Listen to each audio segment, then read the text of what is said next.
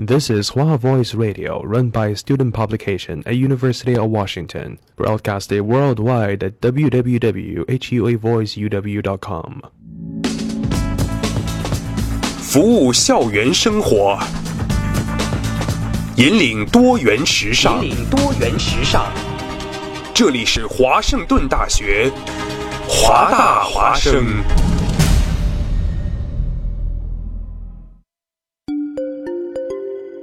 二零一四年的深秋，为了明年全新一季节目的呈现，还未入冬，华大华生的工作者们早早的就劳作起来。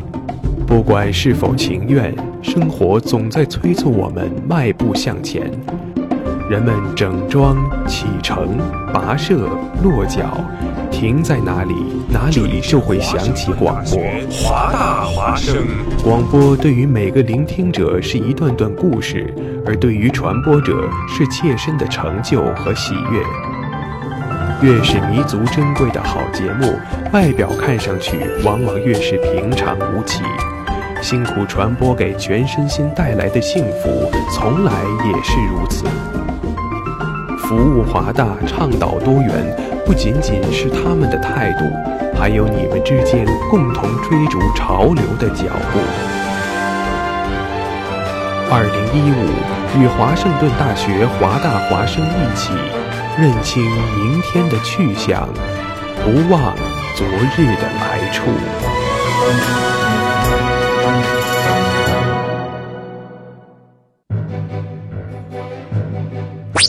哦，Jimmy，你知道吗？华大华生开始每天晚上都广播了。是的，菲劳呀，我还用微信公众账号搜索关注华大华生汉语拼音全拼，和我最喜欢的女主播互动呢。哦，上帝呀，你竟然在说什么？我也在微博上艾特华盛顿大学华大华生，关注最帅的男主播呢。亲爱的，不要再打扰我了，我要听节目了。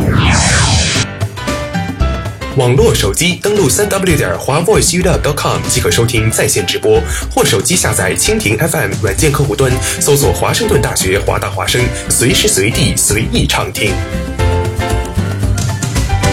华大华生，世界都在听。如果没那么长的夜，此刻怎会这么痛？时间来到了西雅图晚上的九点零三分，你现在正在收听的是华大华生的华大放映室，我是志光，我是 Joy。哎，同样呢，在节目开始之前呢，我们先来介绍一下我们的收听方式。我们的收听方式可以通过蜻蜓 FM 上面搜索华盛顿大学华大华生，找到我们的节目，或者也可以登录 Tuner Radio 搜索 HUA Voice Radio，或者直接登录我们的官网三 W 华 Voice UW.com。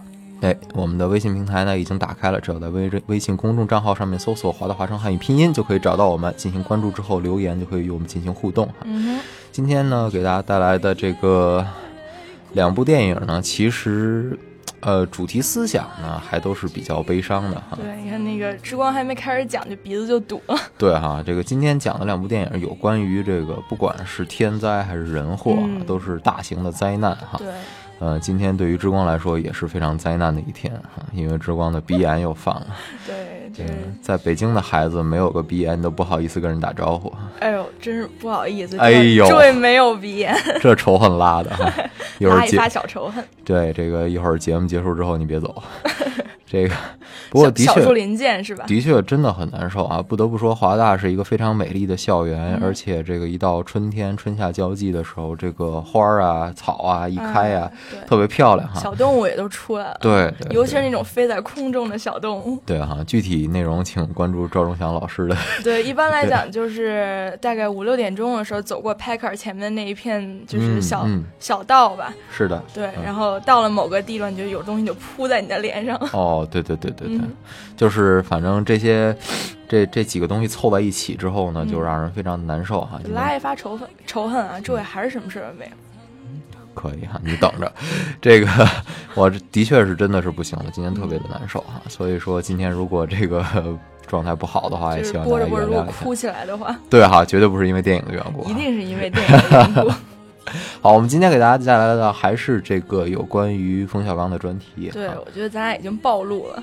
没有，其实你看，我跟我跟毛毛在周二已经各种说 Marvel 了，是吧？哦，对吧？Marvel 我是属于一直想说，一直都插不进话那种。那哪天你周二也来，咱们三个一块儿说。那我我只想说小蜘蛛，你们俩都不喜欢。呃，可以攒一期嘛，正好只有两部嘛，正好两部电影可以讲一个啊，对对吧？你第三部出来还不好讲。第三部，第三部都那个推档了，就是对，原本那个复仇者联盟这个档是超凡蜘蛛侠的档，后来给推了。就觉得痴汉充电宝太厉害了，痴汉充电宝。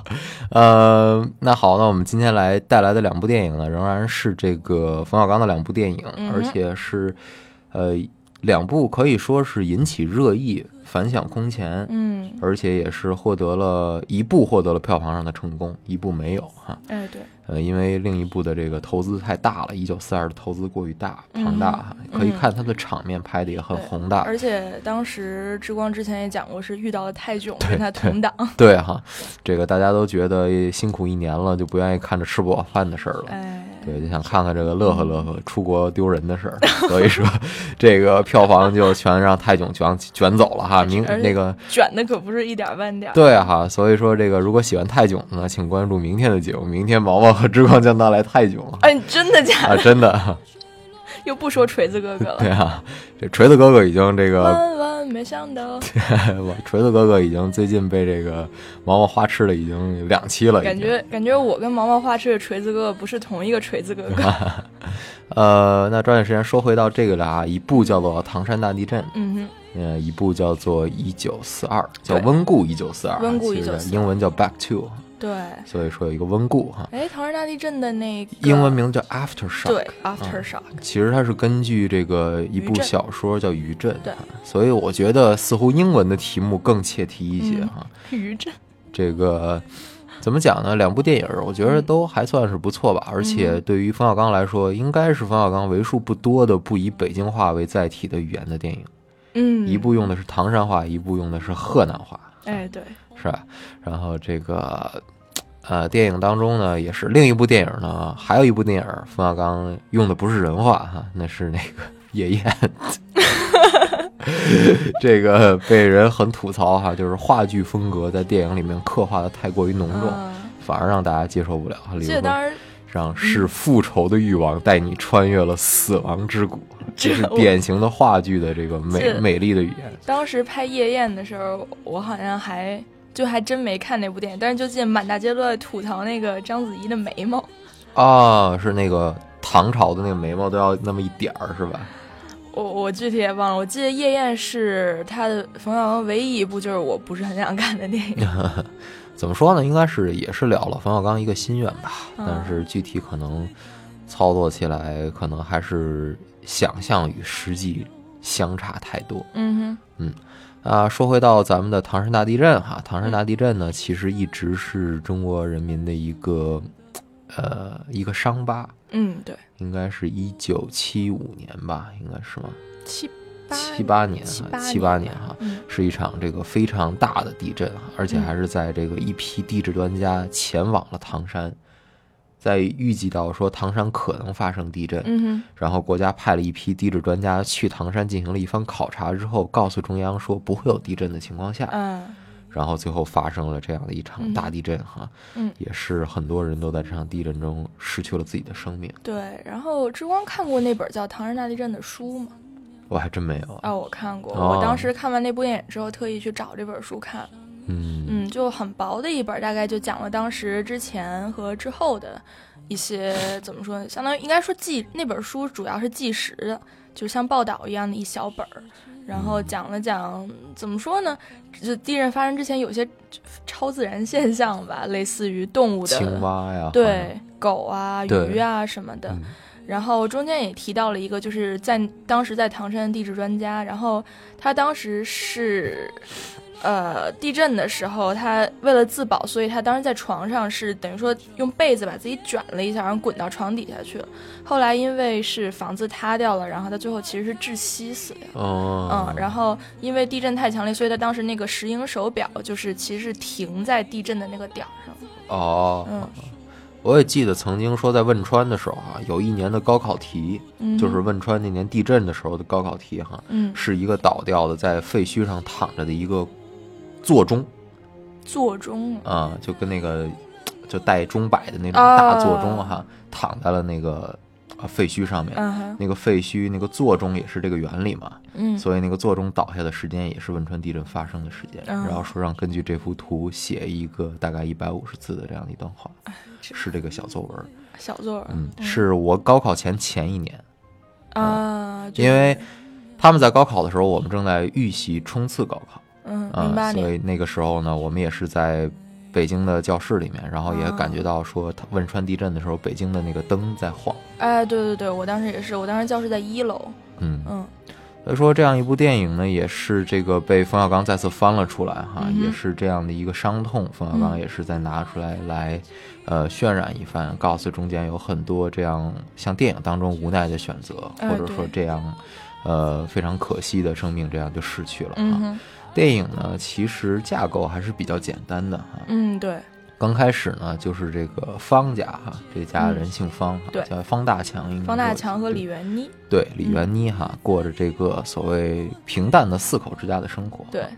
直到有一天晚上，这个唐山大地震的来袭啊，当时夜里凌晨，对这个方大强和这个李元妮还在这个楼外，但是楼已经塌了。嗯，方大强为了进去救两个孩子呢，于是也就牺牲在了楼里面。对啊，以这个二十三秒的狂狂烈的这个震动过去之后呢，这个李元妮发现自己的两个孩子被压在了这个废墟之下。对，同一块板。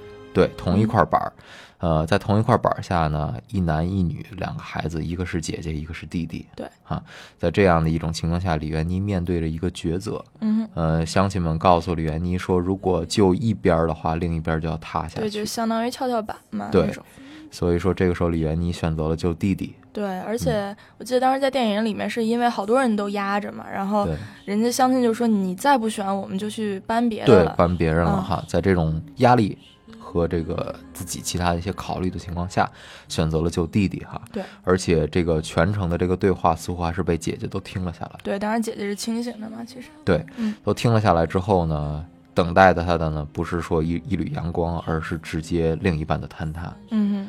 啊，在坍塌过后呢，也是这个呃人民子弟兵也算是赶到了吧，及时算是对他这个唐山进行了一番的救助，而且也是这个有的呃军人也选择了领养了一些这个失去了父母的儿童。呃，方登呢就是这样一个被这个王团长哈，这叫王团长这个领走了。然后王团长发现方登呢有些自闭，毕竟是经历了这样的一个被遗弃的这样的一个过程，嗯，呃，可能有些自闭。但是有一天呢，方登终于张了口，说：“从此我叫王登，我是你们两个的女儿。”嗯，对，当时是登记名字的时候，他们想叫他王帆，对对啊，所以说叫我叫王登，对，然后我叫王能，哈，对，所以说这样的一句话说出来之后呢，也算是让这个王团长一家人非常的感动，嗯，我觉得也是。呃，时间呢过得也就非常的快啊，转眼间呢，这个方登也到了这要考取大学的时候是，然后这个自己的弟弟呢，似乎学习也不是那么的理想哈。对，当时弟弟救出来之后，还是有一个胳膊就截掉了，对，有一个胳膊的时间太久了，对，而且这个弟弟学习也不是太好哈，嗯，就是弟弟当时跟妈妈一吵架，吵急了之后说：“早知如此，你当初还不如救我姐姐。”哎，然后结果就挨了这样一巴掌哈。嗯。在这挨了这一巴掌之后呢，这个弟弟呢，似乎也不是什么这个所谓的学习的料哈。嗯。但是姐姐似乎还可以。嗯。呃，这个姐姐呢，成功的考上大学，也遇上了帅气的这个爸爸去哪儿。贝尔贝尔爹。对哈，贝尔爹哈，这个，然后这个两个人似乎也就渐生情愫吧，似乎就是这个样子哈。但是这一线呢，渐渐就断了，转到了弟弟的身上。弟弟似乎这个时候更多的是自己去创业，我记得是。对，就是说弟弟虽然他不是个读书的料，但他其实不是那种不学无术、好吃懒做的人。对他是一个很踏实肯干的这样的一个人哈，自己他就是学不进去，我觉得。对啊，也就是其实你说真正的说考不出来，就是不是好孩子嘛，也不是这个样子哈。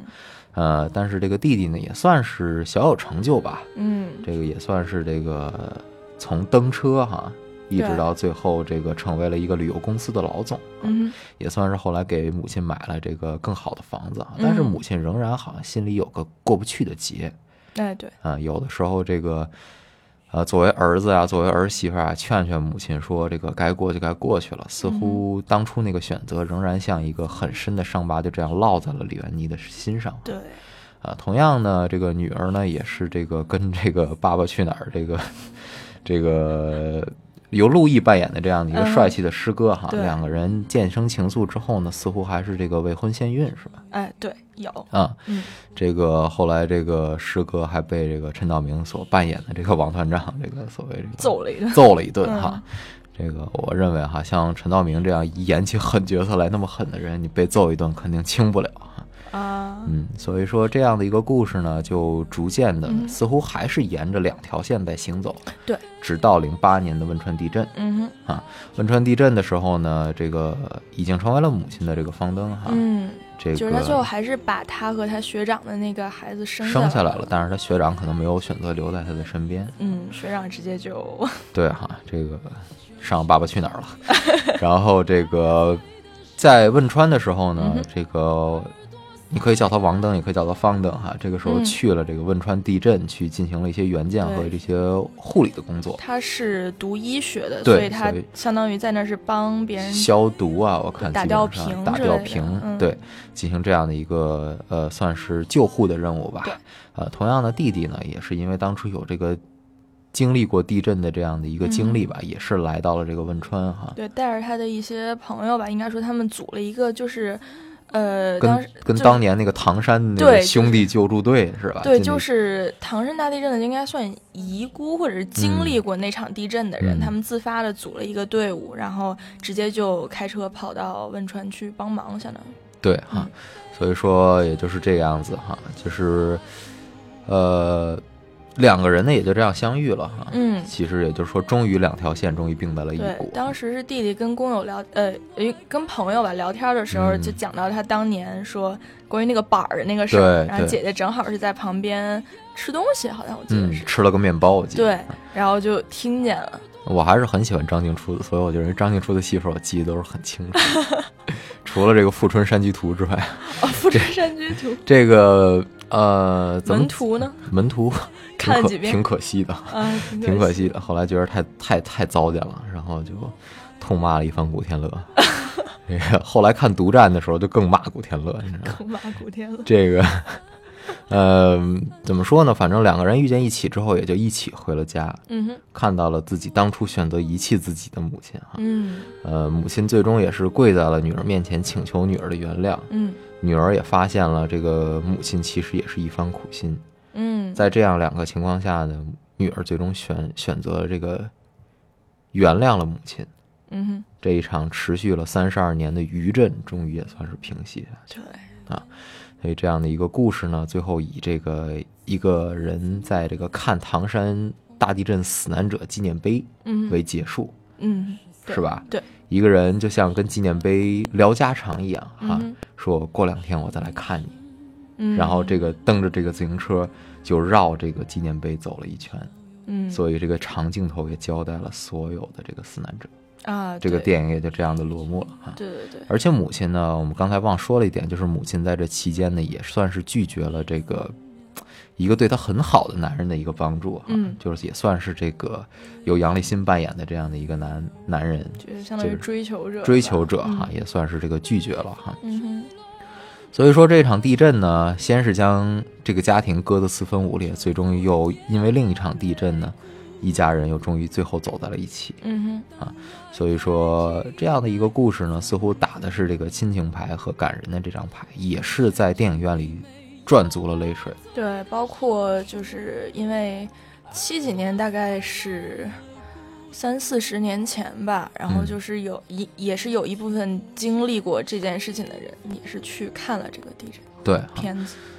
呃，你当时去电影院看了吗？看了看了是吧？我也是去电影院看的，我记得还是跟两个两个好朋友一块去看的。然后这个在看的过程当中呢，有一个人反复的他的手机在响啊。我能理解哈，他可能是因为有什么急事儿。但是那天似乎就那么的不合时宜哈。最后这个人是被电影院里其他的观众给骂出去了。哎，这个我真的觉得就是在电影院里面，手机响手机是一件特别不好的事。对，怎么说？我我有时候会遇到这种人，然后偶尔就也很想，就是去说几句，但是但又觉得好像如果我站起来说的话，可能就更影响别人。对哈，嗯，你也可能就说大家都愿意相信，这可能就是一时的失误，可能这一次就不会有下一次了。嗯，但是那一次可能手机铃声真的响了，大概得有四次吧。嗯，就一个人带着哭腔的，可能吼着对那个人说：“你要接电话，你就给我滚出去。”就可能是这个样子。啊，所以我觉得可能就在那一刻，我感觉到可能这部电影还真是让不少人都走了心。嗯，对。但是也有一部分人对电影当中说这个。呃，似乎大家是奔着像泰坦尼克那样的灾难片啊，就是可能是爱情在前，就是所谓情感在前，灾难在后。嗯，似乎说这个灾难直接在前十五分钟就交代交代没了之后，大家反而会觉得有一些，在看后面的话会有一些闷。嗯，就是它跟泰坦尼克号不一样的是，一个是讲之后的事情，另外一个是，就是我觉得两个电影的高潮其实不一样。对，其实我就也是为什么我们刚开始在讲这部电影之前的时候，我们也交代了一下，说这个为什么英文的翻译似乎更准确一点。嗯，因为是 after。after，对哈，这个是讲这个地震之后带来的一些效应。对，所以说而并不是说就这个围绕在这个地震上面。大家知道地震这个所谓来得快去得也快，嗯，所以说不可能说一部两个多小时的电影全都聚集在这个一场地震上面哈。呃，刚才我也是用心交代了这个电影的最后的一段哈，就是一个人在跟这个一个死难者跟老家常一样的说了两句话，嗯，然后最后这个蹬着自行车走掉了。嗯，这个事情呢是演员这部电影当中的演员杨立新，嗯，杨立新去这个唐山大地震这个死难者的纪念碑的时候看到的一件亲眼看见的一件事情。哦，后来他跟冯小刚导演也说了这件事情，冯冯小刚导演的反应就是说是啊这件事情很不错，那不如我们就用来当结尾吧。哦，就是虽然过了这么多年了，但是还是就怎么说，亲身经历过的人是没法忘的这种事儿。呃，Joy 有去过 Washington D.C. 吗？Washington D.C. 嗯，好像嗯去过。嗯，去过的话应该知道它有好几个那种 monument。就是纪念碑，嗯，呃，纪念纪念陵园，印象不太清楚，但是我有去过九幺幺的遗址啊，那是在纽约，对，就是那是两个坑是吧？对对对，Washington D.C. 的话，我记得当时只是看了几个就标志性的建筑啊，Lincoln Memorial，对，然后和他他对面的那个啊，方尖碑是吧？对对对。呃，怎么讲呢？这个在 D.C. 的旁边呢，应该是有两个很壮烈的这个烈士这个墓地哈，这个陵园哈，一个是越战的，嗯，一个是朝鲜战争，嗯嗯，呃，是不是有一个有一个就是相当于群像，然后雕对对对，描述了他们战败的样子，对，里面全是墓地的那个样子，就是里面也是一块一块的这个小墓地，呃，但是好像是上面有一些雕塑，其实。更着重刻画着他们就是战败而归的那种样子。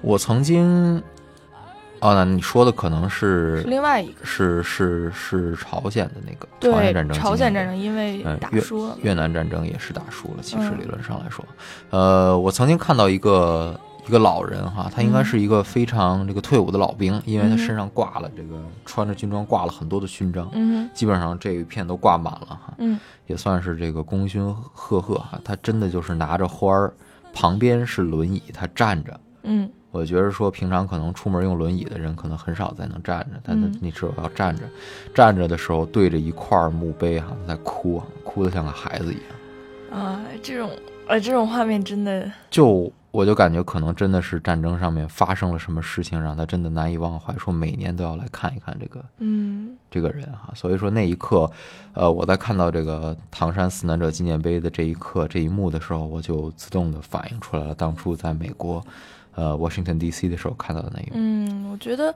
就电影里面一旦出现这种就是老年人的那种回忆杀，就是我觉得再烂的片子我都有点想哭。就是嗯，有道理。对，具体什么片子出现了什么镜头我就不说。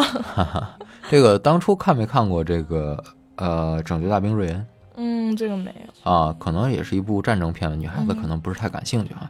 也是这个，也是这个瑞恩，这个每年哈都要来这个法国的这个诺曼底。嗯，这样。对，然后来这儿看这个当初为了救他而牺牲的这个 Captain Miller。啊。然后看他，然后就是一个老人哈，在甩甩开家人很远的地方，快步的走着，走向那个墓地的时候，突然就跪倒在墓碑前，就开始哭。啊，这种 这个镜头真的完全没有抵抗力。对哈，就是有的时候这样，然后那样的一个故事就这样倒叙的开始了。作为这个呃唐山大地震来说呢，可能是按着时间发展顺序进行的啊，就根本连就说倒叙啊这些都没有。呃，怎么讲呢？这个唐山大地震也是冯小刚亲自剪掉了几个片段哦。啊，也是这个很有意思的，呃，剪掉了一个曾经是这个，呃，陈道明所饰演的王团长，当时已经是王师长了，这个送，呃，方登去这个上大学，在火车上面的一段对话，啊，啊，这样也是被剪掉了，所以说有的时候导演这个剪东西还是。挺干扰人家理解这部电影的啊。其实这个最明显的是这个《普罗米修斯》，你看过《普罗米修斯》吗？没有，没有还，挺恐怖的一部电影。但是《普罗米修斯》被剪掉了大概一个小时哦，所以说这个大家有的地方看不明白是正常的啊。嗯，这个只有这个买了蓝光盘，把那一个小时的碎片补上之后哈啊，对对对，就是除了电影票，你还得再花十多刀的蓝光盘。经常有的时候导演剪掉的片子是预告片里面的。啊，印象最深的就是《超凡蜘蛛侠》里面那个小绿魔和小蜘蛛他们在办公室里有一段对话，预告里面给了很长一段，嗯，然后正正片里面其实是没有的。其实这样也是这个所谓营销策略，营销策略哈，对，就是你想知道到，要不然回去找这个预告片，找完预告片之后，就敢保证，预告片嘛，就是剪的，大家都想来看嘛。啊，对对对，因为当时我记得就是那个小绿魔是，就是有应该算。就当时他激动的眼睛都红了嘛，说 "We can literally change the world"，嗯，然后当然了，他说的比我说的有感情多。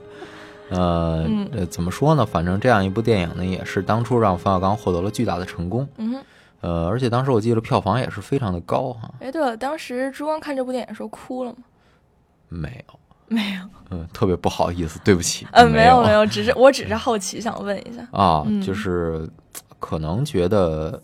都在意料之中吧？啊，嗯嗯，都在这个意料之中。像这个有的不在意料之中的时候，容易给人家给给我一个这个触动啊。似乎我看我我昨天就是断断续续的又回看了一遍《一九四二》哈，看到最后我发现我眼眶有点湿哦，我不知道为什么，可能是完全的最后被呃被这个这个呃那段独白吧，前后两段独白这个的差异。然后完全给这个吸引进去。对，我记得我看电影的时候，就是眼眶有点湿，是有就也不能说经常吧，就是发生这种情况，我觉得算比较正常。但是《唐人街》这里面有一段，就是我当时电影院里有点哭崩了。哦，那是哪一段？就是当时那个张晋出演的那个王登，她她后来生她怀孕了之后不是走了吗？嗯。然后她回到她回家，然后找见她的应该算养父吧，就那个。嗯，师长王师长哦，王师对，然后呢，然后陈道明演的这个王师长问他说：“你怎么不回来？”然后呢，他说：“然后说你哪怕写封信，给个电话，然后都行。”然后后来女女儿当时跟他说：“说我怕您担心嘛。”后来就我记得当时好像他沉默了一下，然后说：“你怕我担心？”然后突然声音又提高，说：“我天天都担心。”我当时一瞬间都哭崩了。就真的哭崩了，然后有点尴尬。当时我爸还坐我边上。那 怎么说呢？可能父亲跟女儿之间真正是这个父爱，对于女儿来说可能是更重要一些。我也不知道为什么，我永远是感觉这个儿子跟母亲是一条心，然后这个父亲跟女儿会是一条心。有这种感觉。反正我当时真心，我也不知道我是被吓的还是怎么着。反正我当时直接哭崩，全电影院只有我一个人在哭。就是别人都哭的时候，我都没哭。其实也是挺感动哈。对于这种话来说，就是用咱们北方人的话来说，就是叫主意太大，是吧？就是家里边人认为孩子主意太大，就是太敢拿主意，就是你认为你这样做，就是我就会不担心嘛？但其实说，呃，所谓这个儿在外嘛，怎么样？这个作为家长的都会担心的，就感觉就说时刻是提心吊胆。嗯，所以说这个那么多年不回来，对于这个王市长来说也是这个悬着的一颗心。而且我觉得自打这个方登嘴里说出来我叫王登这句话说出来之后，对于王市长来说，这就是他的亲生女儿哈。哎，对，没有任何的区别。嗯。呃，这个每年的这个，我记得他回去好像是除夕吧？嗯，就是是我记得应该是带对过年嘛，然后还等于说回去带了点礼物什么的。对哈，这个我想哈，这个除夕对于王市长来说，应该过的是一个非常开心的一个。出戏哈，嗯，虽然说这个冯小刚作为出于这个人文主义关怀哈，让王市长每年还能都跟这个老战友一起唱个歌，嗯，啊，合唱一番，嗯，但是真正回到家的那番孤寂哈，也就只有王登能给他带来一些的安慰，嗯，因为他的妻子其实后来因为生病也是去世了，对哈。呃，时间来到了十九点三十一分。那刚才我们给大家带来的是叫做《唐山大地震》的电影哈，也是这个冯小刚导演的一部经典之作哈。呃，接下来卓也给大家选择了一首这个王菲的歌曲哈，叫做《心经》，然后也是这个是电影的片尾曲。嗯，好，对，应该是朱光刚讲那个长镜头，呃，慢慢隐去之后，然后这个歌曲是出来。好，那接下来来听一首王菲的《心经》，心经过后我们再回来。嗯哼。无眼耳鼻舌身意，无色声香味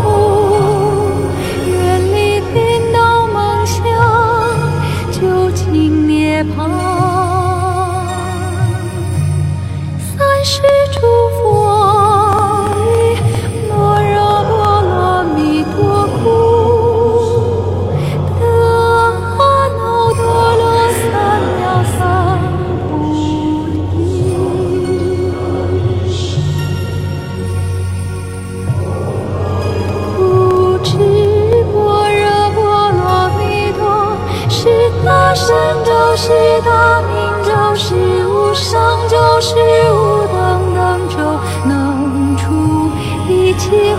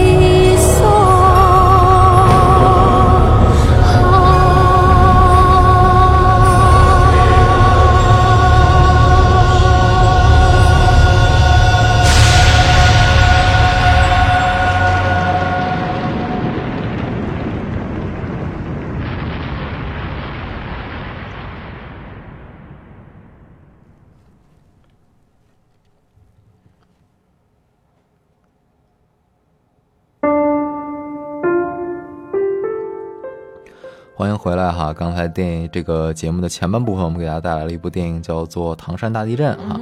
后面这半半段的时间呢，其实这首歌我没想到会这么长。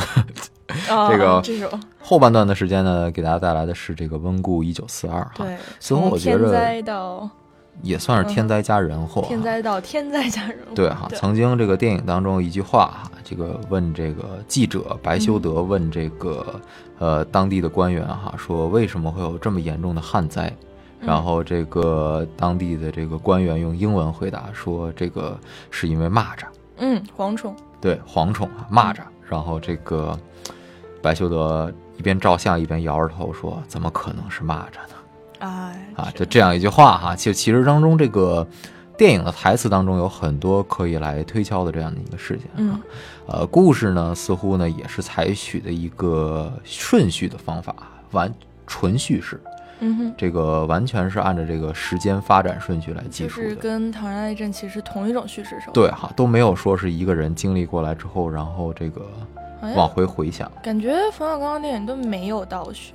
呃，对，是没有倒叙，全都是平铺直叙。对哈，就感觉这样子似乎会更好一点。嗯，电影的开始呢，电影的开始呢是这个蒋介石，当时是这个中华民国的蒋委员长，嗯，呃，向全国人民告的这一封这个新年贺电，嗯，啊，说这个抗战已经来到了多少多少个年头哈，嗯，然后逐渐呢，这份这个新年贺电呢，就渐渐的呃 fade out。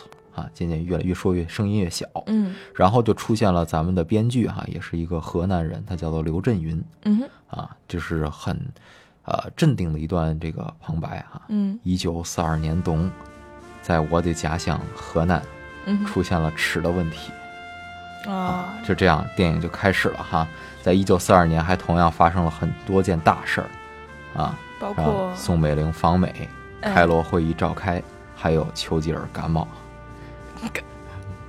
就是很戏谑的一种方法嘛。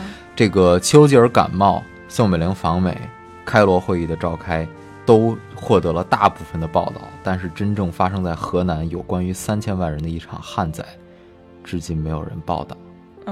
嗯，所以是用了这样的一个很讽刺的手段哈。嗯，呃，可以谈一谈到时候这个电影的风格和人们的评价这个问题哈。嗯，电影刚开始呢，仍然是交代了这个河南的一个小村庄哈，这个东家老范。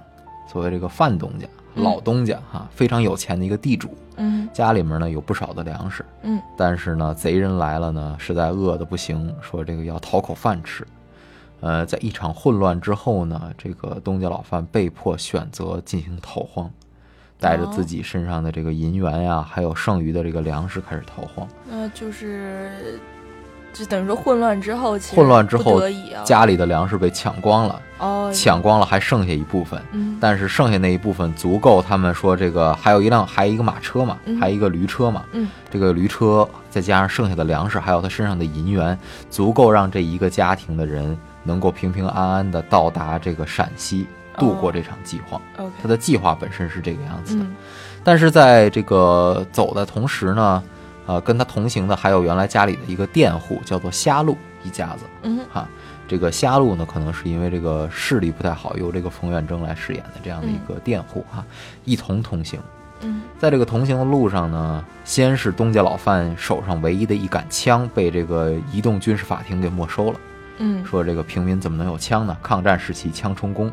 哦，啊，这个样子。呃，失去了枪之后呢，也是跟这个夏路一家人。夏路一家人呢，可能粮食，呃，刚出逃的这个几天就吃没了。嗯，吃没了之后呢，夏路一家人就开始吃树枝。嗯哼，啊，吃过得非常的苦。嗯，呃，自己家里的老母亲呢，也是生了重病。嗯，东家老范呢，本来是想伸出一把援助之手的，他这个拿了一个碗，蒯了这个一整碗。就是冒尖儿的这样的小米，嗯哼，拿出来说，本来说让夏露去呃煮碗粥给自己的母亲吃哈，嗯，结果这个东家老范发现这个周围围的人都很多，嗯，于是这个就把这个冒尖儿的这个碗削平了，嗯哼，啊，就说这么多灾民啊，那也救不过来，这一碗你给你妈好好熬碗粥喝啊，就是这个样子，所以说这个。呃，瞎路呢，一家人呢，也算是紧紧跟着范东家，也算是这个能够有的时候能够得到一些沾点光帮助吧。啊，同样呢，事情呢。还发生在这个县政府里面哈，刚刚任命河南省主席的这个李培基呢，呃，也是这个忙得焦头烂额。由于是闹了大旱灾，而且河南又要跟日本人打仗了，嗯，这个蒋鼎文的第九集团军呢，已经在这个河南布阵了，而且说是要这个呃七百五十万担这个军粮。哦，呃，不仅说河南一滴粮食拿不出来，反而说这个军队还要要军粮。嗯，这个时候县政府的这个主席呢，也是去求这个蒋鼎文说，能不能减免军粮？嗯，蒋鼎文说，我可以啊。第一，你去跟这个委员长说，嗯啊，不要军粮。第二，你去跟日本人说，哎，啊，这个李培基就说这个话不能这么讲嘛。李培基也是很无奈。李培基去了这个重庆的这个陪都嘛，嗯，当时是国民政府搬到了重庆，这个见到了这个。呃，蒋介石，蒋介石呢也是由这个陈道明扮演的。嗯，对啊，这个蒋委员长呢非常的忙哈，在听取报告之后呢，这个还特地谈到了这个甘地为了团结印度教和伊斯兰教的民众呢绝进行的绝食。嗯，然后这个蒋委员长还问了一句说他饿了几天了，然后这个这个呃办公厅的主任呢说七天了。哦。啊，这个时候说，这个委员长就说说，呃，电告英国大使，我希望在这次我的出访当中呢，啊，见到甘地。哦。然后这时候还问这个李培基说：“培基啊，这一趟来有没有事情啊？”嗯。李培基当时被这么多的国家大事也吓到了啊，一句话也说不出来啊，没什么事儿，没什么事儿。哎，这。然后这个呃，蒋介石的专机也准备好了。蒋介石就是披上大衣之后说：“这个裴基啊，你看我也没好好这个陪你哈。听说河南闹旱灾了，严重吗？”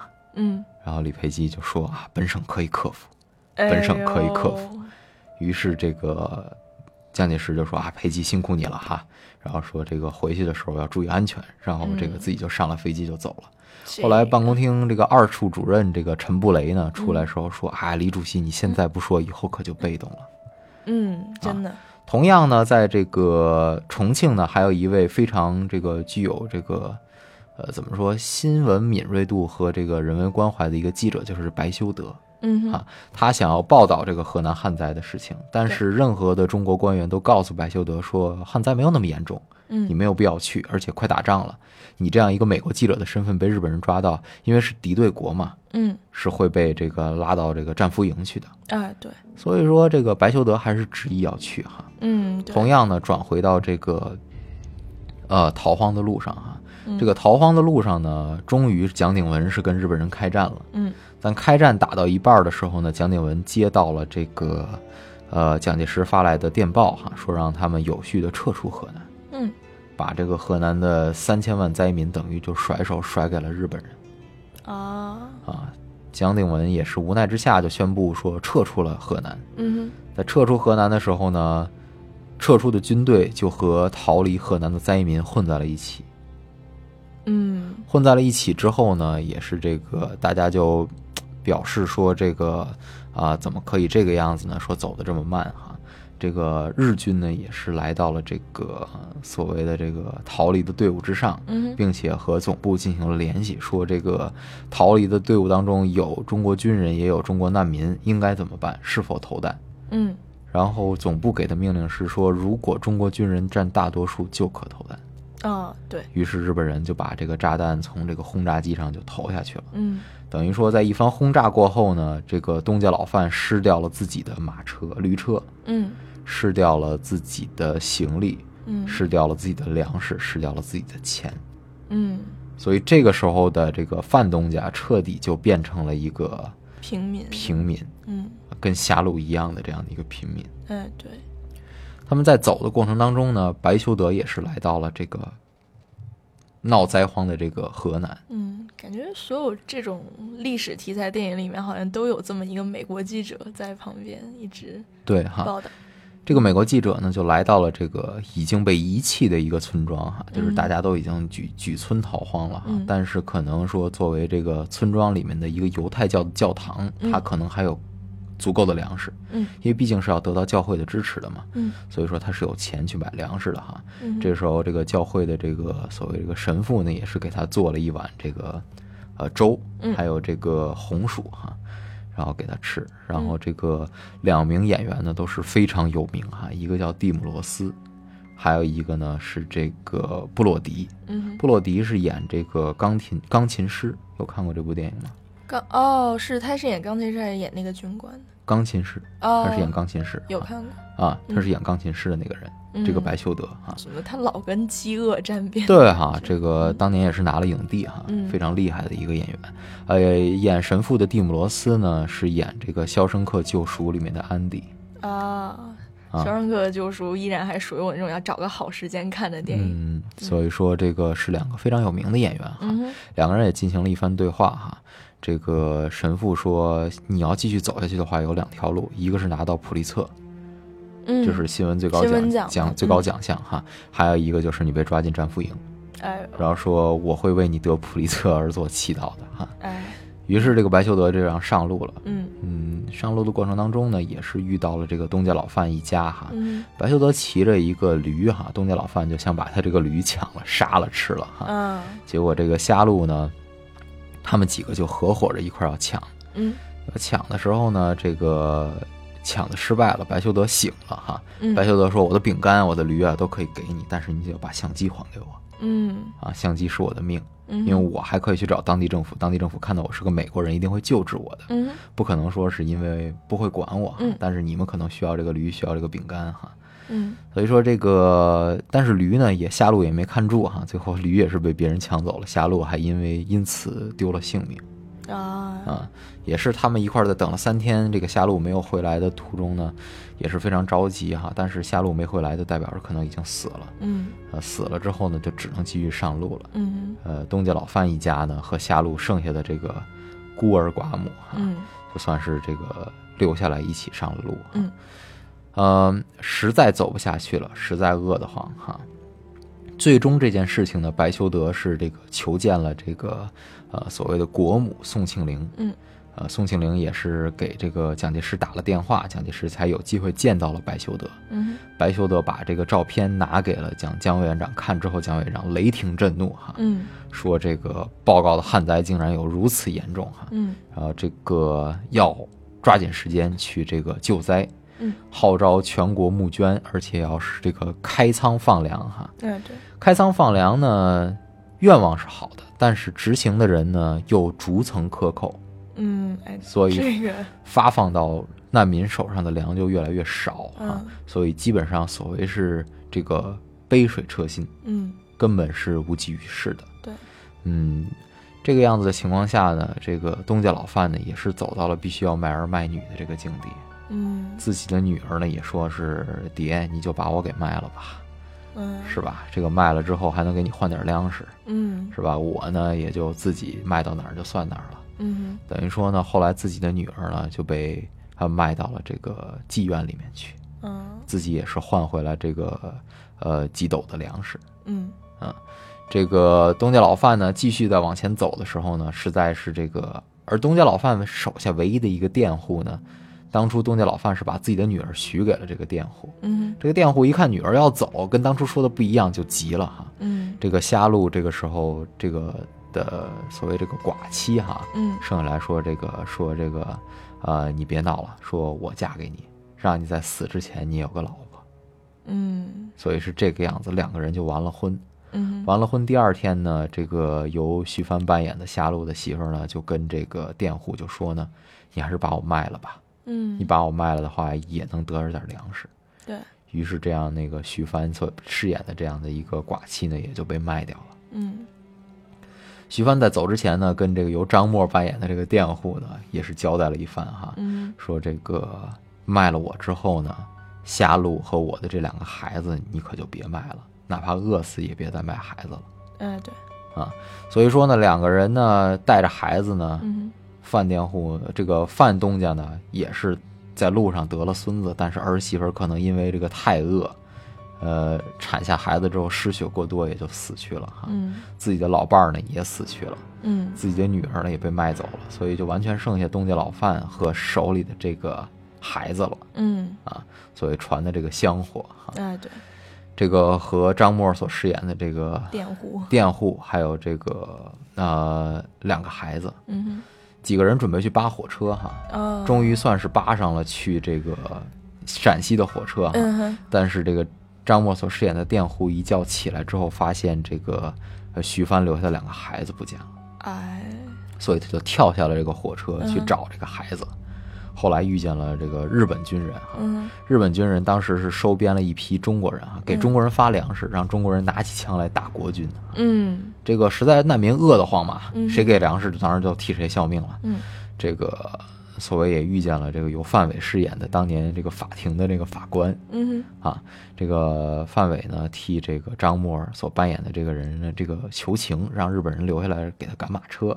哼，啊，日本人看到了这个张默这个孩子手上玩这个玩具非常有意思，也是当年夏露给他拿核桃做的这样的一个玩具啊。嗯日本人就说这个这个玩具给我，我给你个馒头。嗯哼，张默由于急着想找孩子嘛，嗯哼，张默当时就说：“这个我不要你的馒头，你把玩具还给我。”当时日本人当时这一下子怒火中烧哈，就拔出刀来，就把这个张默所饰演的佃户就给杀了哈。啊，所以说，这个佃户也就这样结束了自己的生命。嗯东家老范呢，可算是坐了火车来到了陕西，但是来到陕西之后，陕西的军官设了路卡哈，嗯说这么多的难民逃到陕西，到时候陕西也闹饥荒了，所以一阵机枪扫射哈。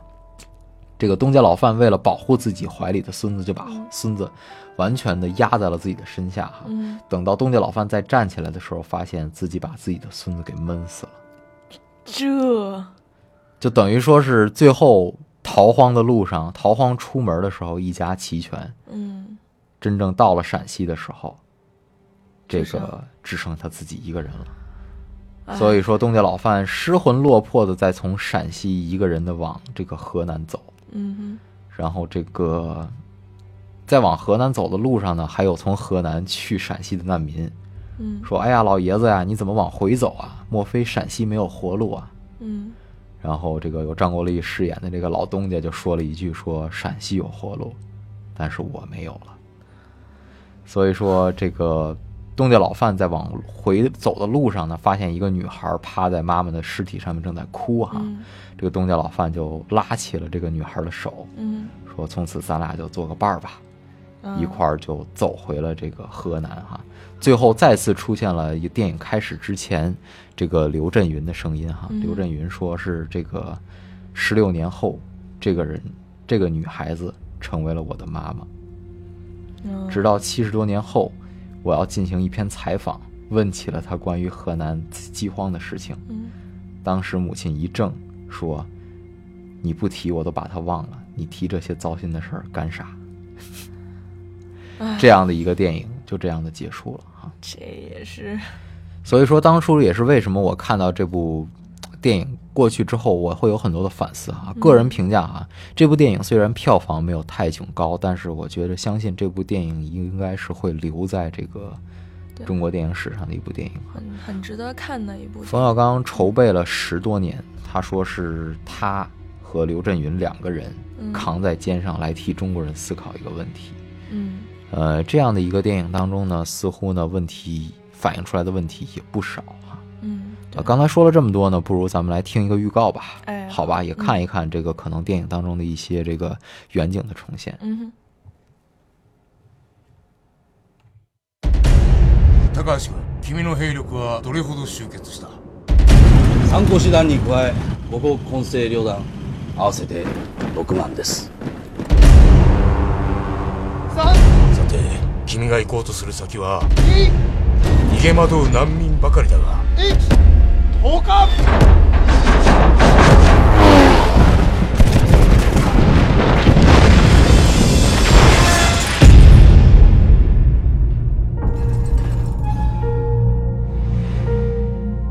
Honorable Generalissimo, it grieves me to report to you that 30 million people do not have enough food to eat. Many people are starving to death every day, and there are many refugees who are fleeing to Shanxi. 这是不可能发生的事情。 If people are moving west, it also to avoid the war.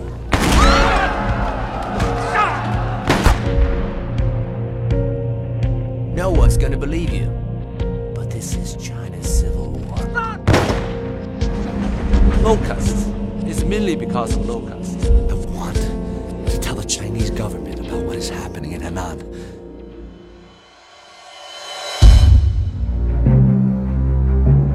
啥东西都没有了。你让我讨个活命吧，把我卖了吧。一条命，这两块饼干，七十二大户，悉数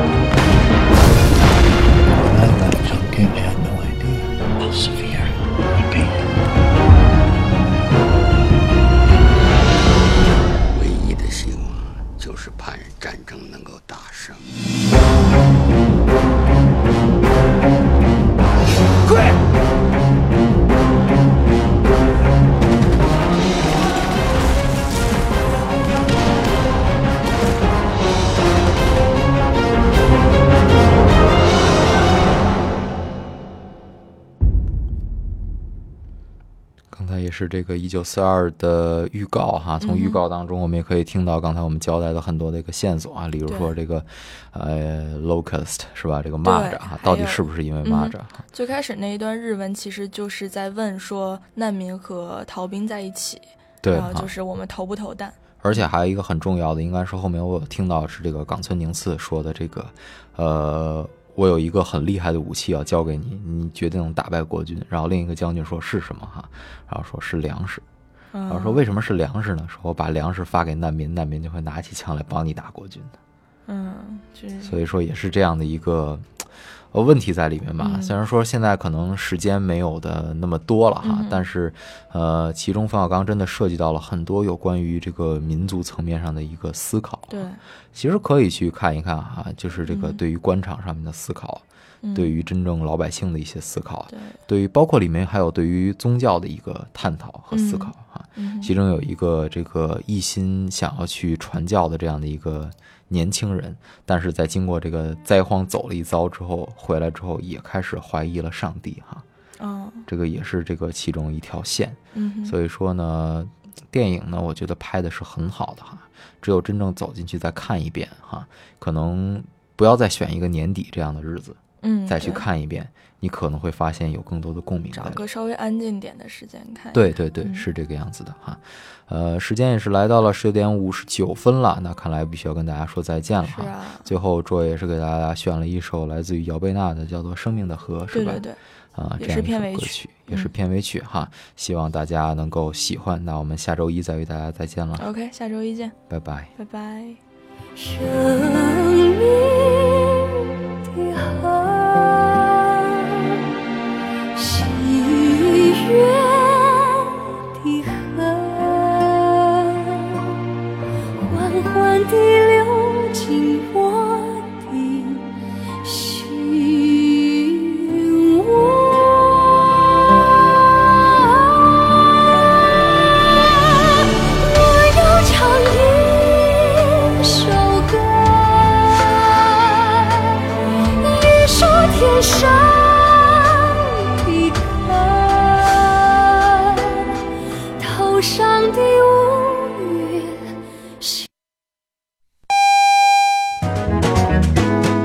甜点除了华大华生，再来一份巧克力之吻吧。现在是晚上八点钟，我是 Peggy 许哲佩。爱上你那可口的巧克力之吻。